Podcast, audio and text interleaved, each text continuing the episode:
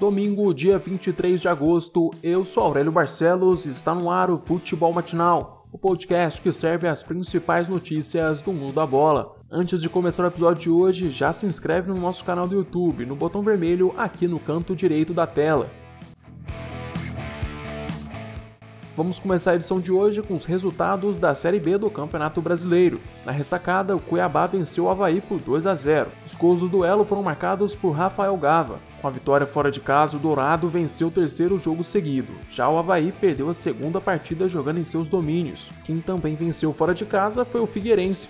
A equipe de Santa Catarina ganhou do Botafogo de Ribeirão Preto no estádio Santa Cruz por 1 a 0, com gol de Keké. Em Recife, o Náutico empatou em 3 a 3 com Juventude. O Timbu começou o duelo na frente e chegou a abrir uma vantagem de 2 a 0, mas ainda no primeiro tempo, Juventude empatou. Na etapa final, o time de Caxias do Sul virou o duelo. E aí foi a vez dos donos da casa empatarem novamente. No estádio Rei Pelé, CRB e Vitória empatam por 2 a 2. O Galo Alagoano venceu o jogo por 2 a 0 até os 45 minutos do segundo tempo. Nos minutos finais, o time baiano foi pro abafo e arrancou o empate com gols de Vico e Marcelinho. Hoje, na segundona, tem disputa na parte de cima da tabela. O Paraná recebe o Operário no Durival Brito às 11 horas da manhã. Mais tarde, o Cruzeiro vai ao estádio Batistão enfrentar o Confiança às 6 horas da tarde. Na Série A, os atleticanos estão em uma fase. Em Curitiba, o Atlético Paranaense perdeu a segunda partida seguida jogando na Arena da Baixada, e esta foi a terceira derrota no Brasileirão. O adversário da vez foi o Fluminense. O tricolor carioca foi melhor que os donos da casa durante os 90 minutos. As principais ações ofensivas foram do time de Odair Helma. Antes mesmo de Aguilar marcar contra, o juiz já havia anulado dois gols do Fluminense. Em Porto Alegre, o Internacional venceu o Atlético Mineiro e assumiu a liderança do Brasileirão.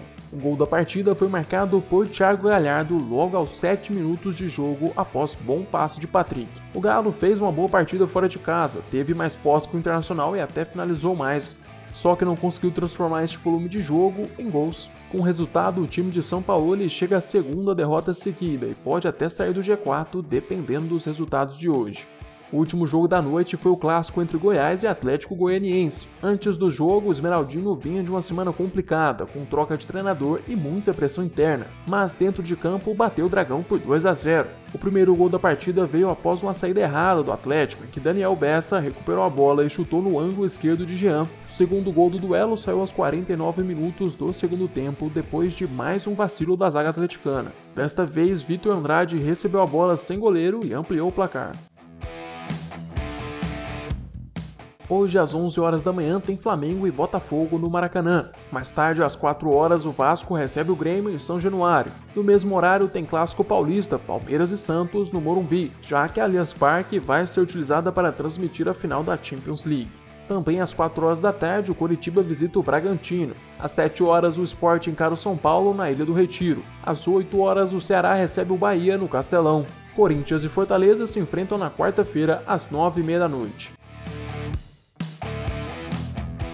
Agora vamos para as notícias internacionais. Hoje é dia de final de Champions League. Paris Saint-Germain contra Bayern de Munique. Neymar contra Lewandowski. O grande duelo do futebol europeu tem início às 4 horas da tarde. O Bayern de Munique chegou à final após golear o Barcelona por 8 a 2 nas quartas de final e depois de golear o Lyon nas semifinais. Já o PSG vem de uma virada nos acréscimos contra o Atalanta nas quartas e uma goleada contra o Red Bull Leipzig. Na minha opinião, o Bayern de Munique é favorito por ter mais time que o PSG. Os franceses têm dois jogadores que fazem muita diferença, que é o Neymar e o Mbappé. Mas no coletivo o Bayern é melhor e ainda conta com grandes jogadores. Eu vejo um Bayern de Munique marcando muito a saída de bola do PSG, abafando Thiago Silva e o Kimpembe. A principal arma do Paris no duelo deve ser as pontas do time, já que por marcar muito em cima o Bayern acaba deixando um corredor nas laterais, o que pode ser uma boa para o trio Mbappé, Neymar e Di Maria. O meu palpite para amanhã é 2 a 0 Bayern de Munique e eu quero saber o que você acha do jogo. Deixe o seu palpite nos comentários deste vídeo. Você acha que o PSG consegue vencer o Bayern de Munique? Chegamos ao fim deste episódio. Eu, Aurélio Barcelos, volto amanhã com mais futebol matinal para vocês. Eu te espero aqui às 6 horas da manhã. Aproveite para se inscrever no nosso canal do YouTube e seguir o podcast no Spotify. Se puder, também compartilhe o podcast com seus amigos e familiares. Até mais!